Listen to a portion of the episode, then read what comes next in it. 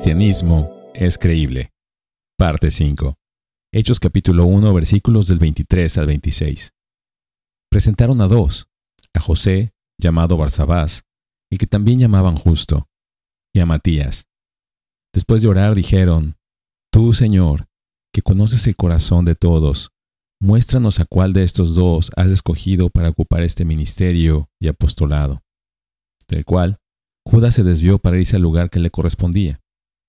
Echaron suertes y la suerte cayó sobre Matías, y fue contado con los once apóstoles. Continuamos examinando las cinco cualidades mencionadas en nuestro pasaje de Hechos capítulo 1 versículos del 12 al 26, que hacían de los apóstoles testigos creíbles.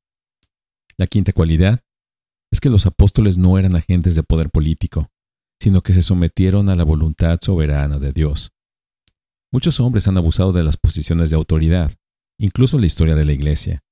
Pero está claro aquí y en todo el registro de hechos que los apóstoles no vieron su posición privilegiada como una base para el poder o el prestigio. Lo vieron como un ministerio. La palabra significa ser un siervo. Cuando se trataba de reemplazar a Judas, no eligieron al hombre más políticamente correcto para el cargo. No maniobraron detrás de escena, alineando votos para su candidato favorito aunque eran bastante diversos en sus antecedentes y personalidad, lo que podría haber llevado a una lucha de poder aquí, los once se sometieron a la voluntad soberana de Dios. Primero, enumeraron las calificaciones espirituales.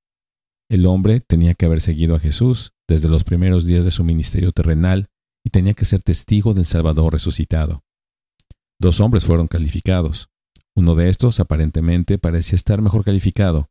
Fue apodado Justus, un nombre en latín que significa justo. Su nombre judío, Barsabás, probablemente significaba que nació en sábado, pero no lo eligieron en base a sus calificaciones externas. Oraron, Señor, tú conoces los corazones de todos los hombres, muéstranos cuál de estos dos has elegido. Y luego determinaron la elección del Señor, echando suertes. Este era un método aceptable para determinar la voluntad de Dios en el Antiguo Testamento.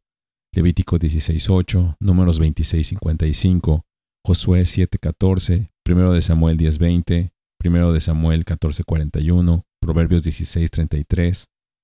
Pero este es el último ejemplo de esto en la Biblia, lo que indica que dado que el Espíritu Santo ha sido dado, ya no es un medio válido para determinar la voluntad de Dios. Algunos cristianos han usado este método, pero no es lo recomendable. Pero si lo quisieras hacer, como lo hicieron los apóstoles, no podrías optar por dos de tres si no te gusta el primer resultado tendrías que someterte a la voluntad de Dios, como se reveló la primera vez. Eso es lo que los apóstoles hicieron aquí.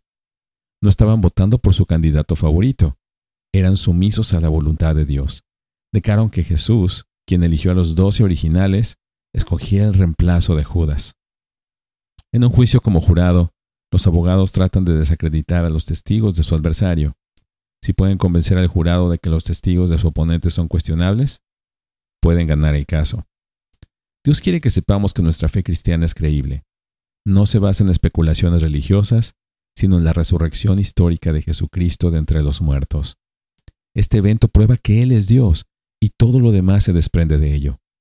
Sabemos que la resurrección es verdadera porque estos doce testigos piadosos, los apóstoles, afirmaron que era verdad. No se beneficiaron de su testimonio, ni materialmente, ni ganando poder. Más bien, eran siervos que dieron su vida por la verdad que habían experimentado personalmente, que Jesucristo resucitó de entre los muertos. Ahora tú debes decidir. ¿Ignorarás, como Judas, la evidencia y seguirás tus deseos egoístas que te conducen a la destrucción? ¿O aceptarás el testimonio de los apóstoles como verdadero y seguirás a Jesús como tu Salvador y Señor? Bendiciones.